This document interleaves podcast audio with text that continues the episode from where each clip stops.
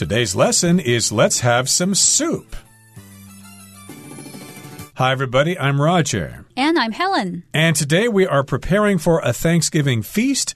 And in our conversation, they're talking about preparing some soup which can be a tasty part of a delicious meal. Soup is usually eaten with a spoon. It's very liquidy. It's in a liquid form usually. And of course, in English, we say we eat soup. And in Chinese, you say you drink soup. There is an important difference there. Yes, and soup features very often in meals during the fall or winter months when it feels a little bit colder and you want something warm or hot to eat. And soup is great for that because it's usually very nutritious. It contains a lot of ingredients and it reflects the seasons because based on what's available in the season, that's what you put in the soup. Okay, so let's find out what this is all about. We've got some friends, Ruby and Ethan, and they are preparing for a Thanksgiving feast. Let's listen to their conversation now. Let's have some soup. Preparing for a Thanksgiving feast.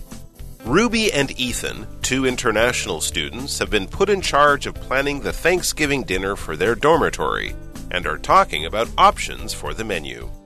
So, the big Thanksgiving dinner is coming up soon.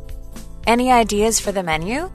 Yeah, back home in Canada, my mom used to make this amazing pumpkin soup for Thanksgiving. It's an old family recipe, and it always brings back warm memories. Oh, pumpkin soup sounds perfect. It's such a great autumn ingredient, and I love the sentiment of using a family recipe. After all, Thanksgiving is all about appreciating what we have and sharing with others. Exactly. I'm glad you like the idea. In that case, we just need to make sure we can get all the right spices and such. I can head to the market bright and early tomorrow to pick out the best pumpkins. Okay, I'll handle the spices and other ingredients so that we can be sure to do justice to your mom's recipe. Sounds like a plan. With any luck, we'll make it a memorable Thanksgiving dinner for everyone in the dorm. I can't wait to see everyone enjoy the soup and whatever else we end up making. 大家好， 第一部分我们来介绍名词 dormitory，它的意思是学生宿舍。例如，Many students prefer living in the dormitory because it's cheaper than renting an apartment。许多学生偏好住在学生宿舍，因为它比租房还便宜。又或者说，According to school policy, guests cannot stay overnight in student dormitories。根据学校的规定，访客不能在学生宿舍待过夜。 再来，我们看到名词 recipe，它的意思是食谱或是烹饪配方。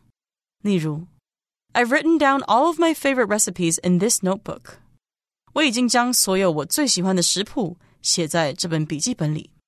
又或者说，The cake is made from my great grandmother's recipe。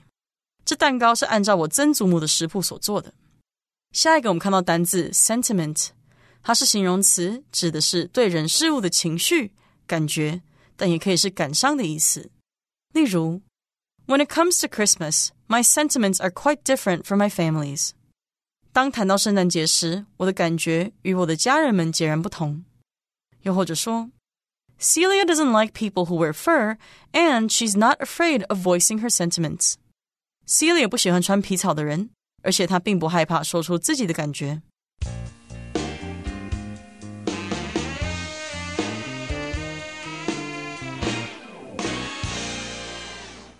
So the title of the first dialogue is Preparing for a Thanksgiving Feast. And Ruby and Ethan, two international students, have been put in charge of planning the Thanksgiving dinner for their dormitory and are talking about options for the menu. So we know that Ruby and Ethan are students, they are international students, and that they are living in the same dormitory. A dormitory is a building in a college or a university, usually, it could also be another kind of school, where students live. They live there and then they take classes. So Ruby and Ethan live in the same dormitory and they have been put in charge of planning the Thanksgiving Thanksgiving dinner. When you're put in charge of something, it means you have been given the responsibility for doing something. Right, so they need to plan for the Thanksgiving dinner, and it's going to be for their dormitory. They're going to invite all the other residents of the dormitory to this particular celebration, to this feast. And of course, they need to talk about some options for the menu. Just what are we going to cook for this Thanksgiving dinner? Well, Ruby begins the conversation. She says, So, the big Thanksgiving dinner is coming up soon. Any ideas for the menu? So, again, Thanksgiving is kind of like a harvest festival. In the United States, it takes place on the fourth Thursday of November, which just happens to be tomorrow on the 23rd of November.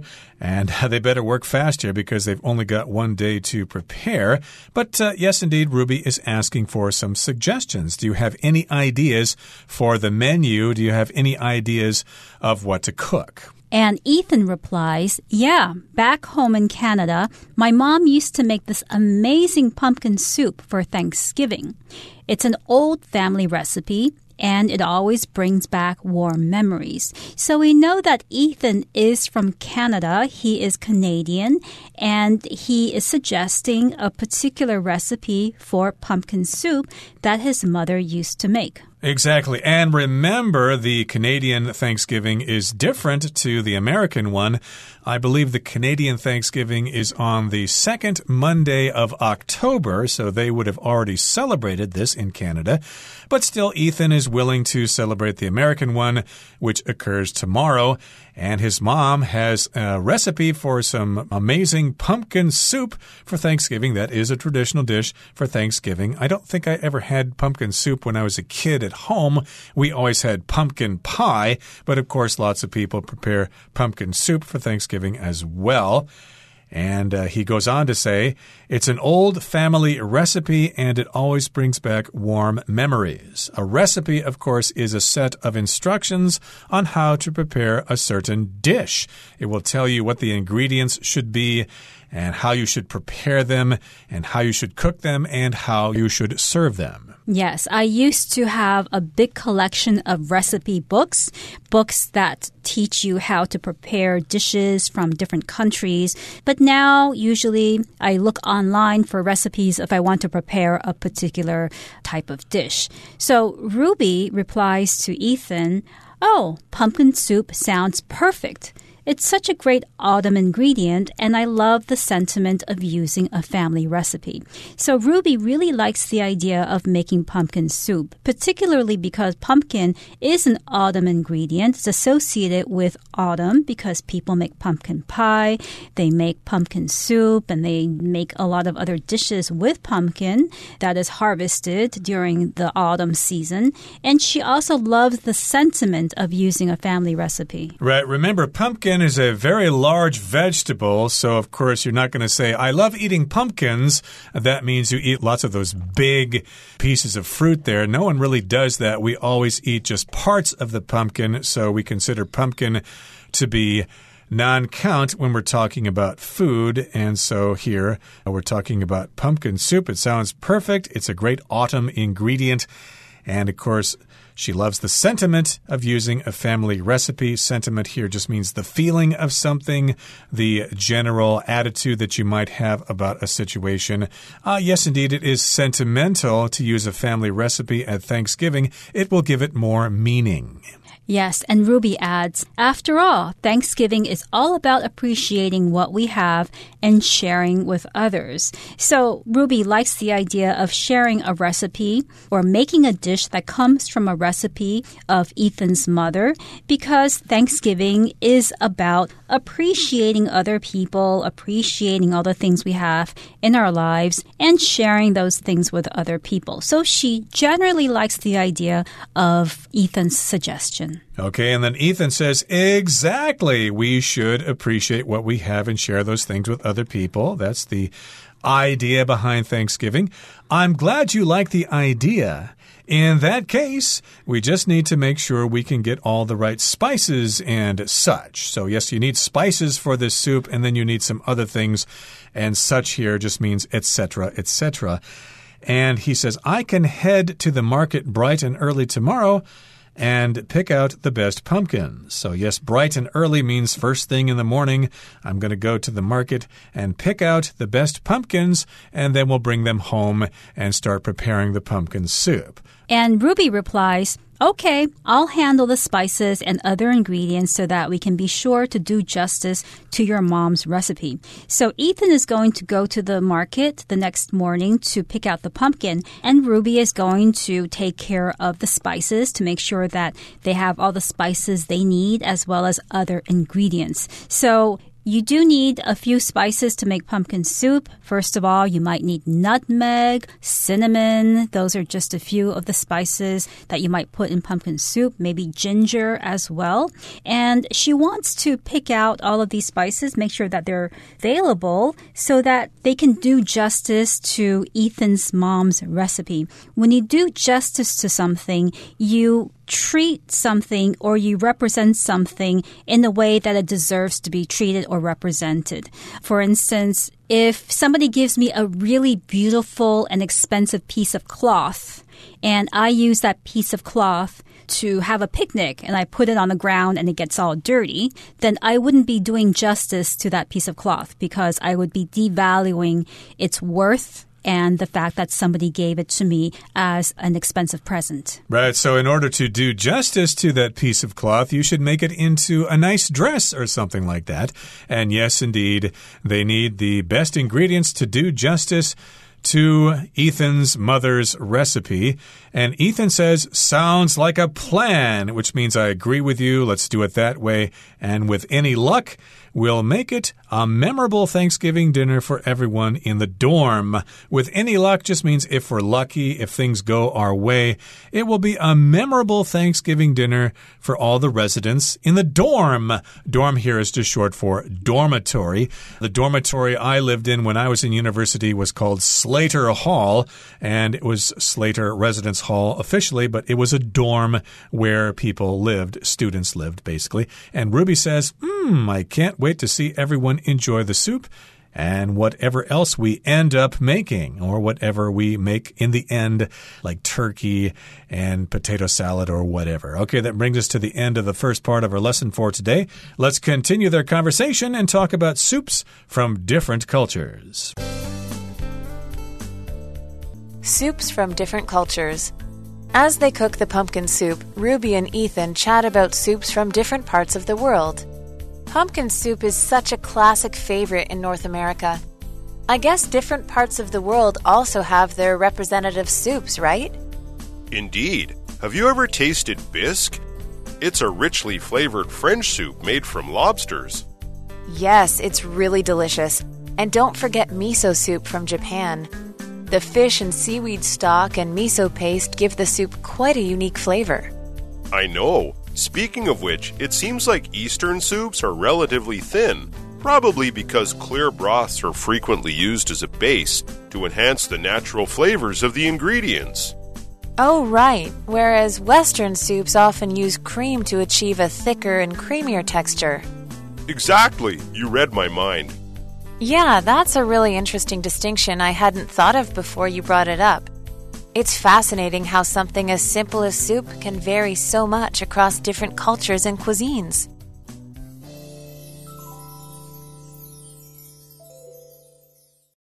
第二部分我们看到名词 seaweed 这个字的意思是海藻或是海草。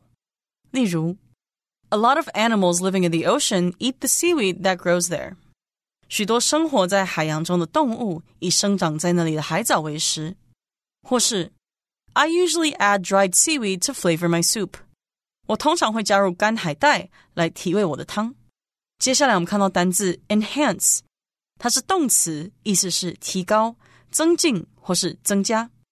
例如，The police officer enhanced the CCTV footage so that the suspect could be seen clearly。警察提高了监视器影片的画质，好让嫌犯可以清楚的被看见。又或者说。 the seasoning enhances the food's flavor. 这个调味料增加了食物的风味。下一个我们看到单字 whereas，它是介系词，指的是但是或是然而。例如，My best friend loves living in the city, whereas I would prefer to move to the countryside. 我最好的朋友喜欢住在城市，而我更喜欢搬到乡村。又或者说，The first plan is riskier, whereas the second plan is safer。 第一个计划的风险较高，然而第二个计划则较安全。接着我们看到单字 creamy，它是形容词，指的是滑顺细腻的，或是含奶油的、浓郁的。例如，The salmon was covered in a creamy sauce。那块鲑鱼上布满绵密的酱料。又或者说，The soup is thick and creamy. It's perfect for a cold winter's day. 这道汤很浓郁且有奶香，很适合寒冷的冬日。最后，我们看到名词 texture，它是指口感、质地或是手感。例如，Fuji apples are known for having a crisp, crunchy texture. 富士苹果以清脆的口感着称。又或者说，The texture of the cloth was very smooth, making it look very beautiful. 这件衣服布料的质地非常光滑，看起来很漂亮。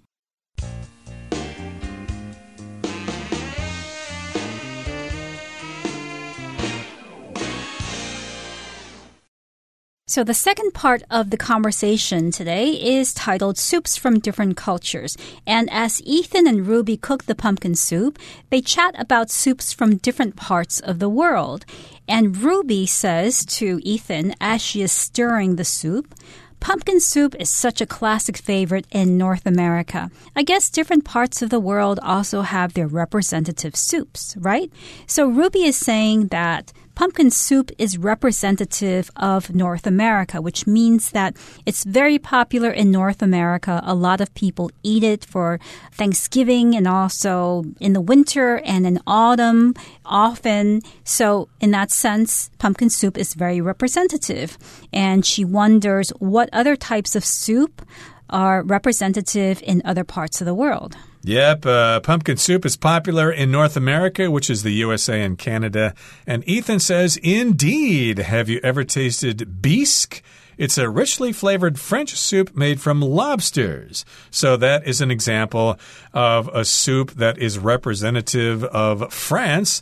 And yes, it's made from lobsters. I've never had it myself. I'm from the country in the USA. We don't have things exotic like that. But how about you, Helen? Have you had bisque before? Yes, I've had bisque, and it's quite delicious. It's very creamy, very tasty indeed. And Ruby does say, yes, it's really delicious. And don't forget miso soup from Japan. The fish and seaweed stock and miso paste give the soup quite a unique flavor. Yes, miso soup is very popular here in Taiwan, especially at Japanese restaurants. It has fish in it and it has seaweed stock.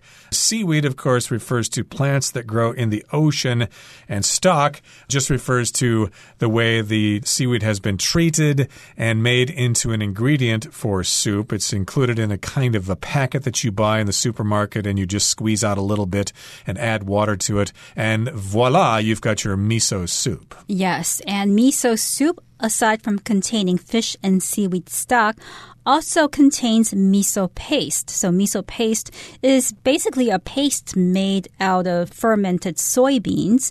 And these ingredients give the soup quite a unique flavor. And yes, one can say that miso soup has a unique flavor, a flavor like no other soup. It's salty. It has that umami that many people love, which is created from the fish and seaweed stock as well as from the miso paste. Okay, so Ethan says, I know I agree with you.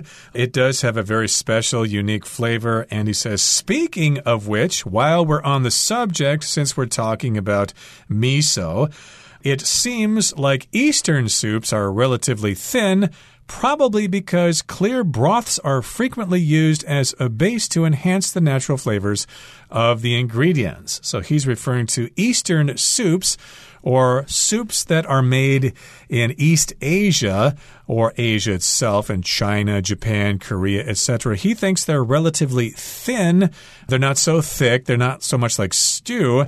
And he thinks it's because they have these clear broths and they're used quite often as a base and those broths enhance the natural flavors of the ingredients. So a broth is like the base liquid of a soup. You need to prepare it first. It might have meat in it or vegetables or whatever. And of course, it can be quite thin, and they're used as the base of the soup. And they use it because it will bring out or enhance the flavors of those ingredients. Right. A lot of people prepare broth and then they freeze it. And then when they need to make soup, they will take out the broth and uh, let it defrost and use it to prepare whatever soup they're making. But some people also just drink the broth. They'll drink the broth in a mug, in a cup, because it's nutritious. Sometimes broths are made with bones, with chicken bones or beef bones. So broth is basically the tasty, clear soup that can be consumed as is or used to make other types of soup. And these clear broths are frequently used as a base to enhance the natural flavors of the ingredients to enhance. Basically means to make something better, to improve something. For instance, if you're trying to look your best for a particular situation, you might want to dress up and put some makeup on to enhance the way you look. Or maybe you took a picture and it's kind of blurry and out of focus. Maybe you can use software to enhance the image to make it look better. And Ruby says, All right whereas Western soups often use cream to achieve a thicker and creamier texture. So here, whereas just means now let's talk about this particular case. One thing is the case, whereas this other thing is a different case. And yes, Western soups often use cream, which is a dairy product, and that makes it thicker and creamier. It gives it a thicker and creamier texture. Creamier just means it has more cream in it than usual, and texture just refers refers to how it feels in the mouth, how thick, how thin it is, the general consistency of the soup. And this, of course, leads to the fact that uh, in uh, Western languages, we tend to use the word eat for soup. I'm going to eat some soup or have some soup. Whereas here in Taiwan and China, you say he tang or drink soup, which we don't use in the West. Right. And the word texture can describe something that you taste with your mouth or something that you touch with your hands. So I could say that this material, this fabric, has a very smooth texture or that it has a rough texture, which is how it feels when you touch it. But when you talk about food, food can also have either a smooth texture or it could have a hard texture.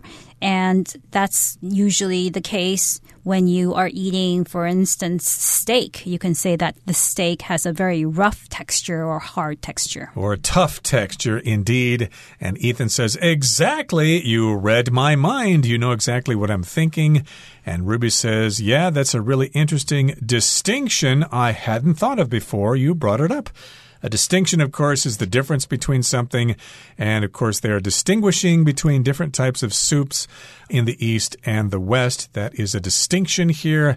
And to bring something up just means to mention something. Usually, it's not uh, supposed to be mentioned, or maybe nobody thought of it, so somebody brought it up. Oh, I'm glad you brought that up. I'm glad you mentioned that.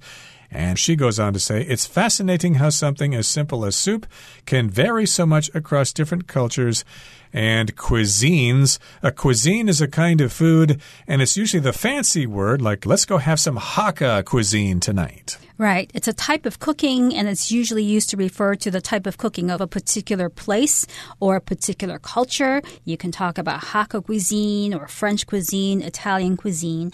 And so, as Ruby and Ethan are preparing their pumpkin soup, they have made references to many different types of soups around the world. Okay, that brings us to the end of our discussion for today. Let's listen now to Hanny.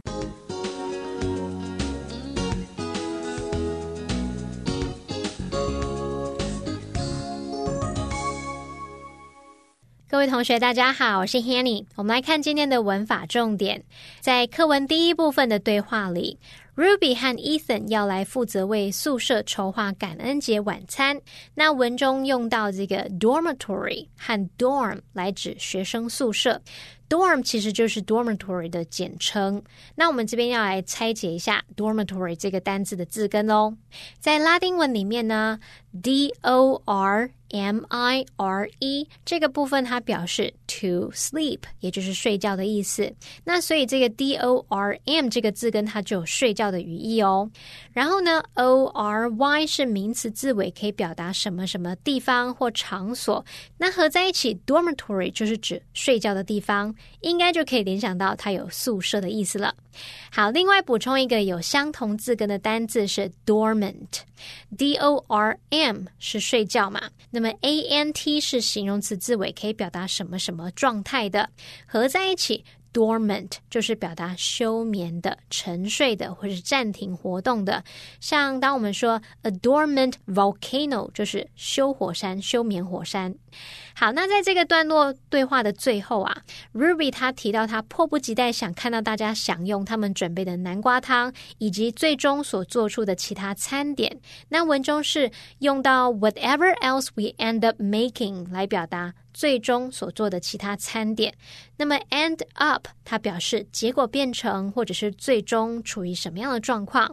特别注意 end up 是不及物用法，后面要接补语。那这个补语可以是名词、形容词、现在分词 v i n g，或者是介系词、片语等等。我们来看两个例句：We ended up having instant noodles for dinner。结果啊，我们最后是吃泡面当晚餐。再看个例句：Their grandfather had a stroke and ended up in a nursing home。他们的祖父中风，最后是待在疗养院。好，那在课文第二部分的对话里面，Ethan 他有说到一句：“Exactly, you read my mind。”确实如此，你猜到我在想什么了。那么，read one's mind 字面意思是读某人的心，也就是知道某人在想什么。那么，如果我们用 mind reader，则是指看穿他人心思的人。像有人吵架的时候，也许就会说。How am I supposed to know what you're thinking? I'm not a mind reader. 我怎么会知道你在想什么啊？我又不会读心术，对不对？好，那我们也顺便补充一下，如果你是用到 speak one's mind，则是表达有话直说，坦白说出心里的想法。例如，Don't be afraid to speak your mind. 别害怕说出你心里的想法，有话直说吧。好，那以上是今天重点整理，我们回顾今天单字吧。Recipe I followed my mom's recipe to make some delicious chocolate chip cookies. Sentiment During the holidays, Jack decorates his home with items that spread a warm and cheerful sentiment. Whereas Ian prefers to work alone, whereas Lester enjoys working with others. Texture The ice cream has a smooth and creamy texture that melts on your tongue. Distinction since they look almost exactly alike, the main distinctions between the twins are in their personalities. Cuisine Monique loves trying different cuisines from around the world to experience new flavors.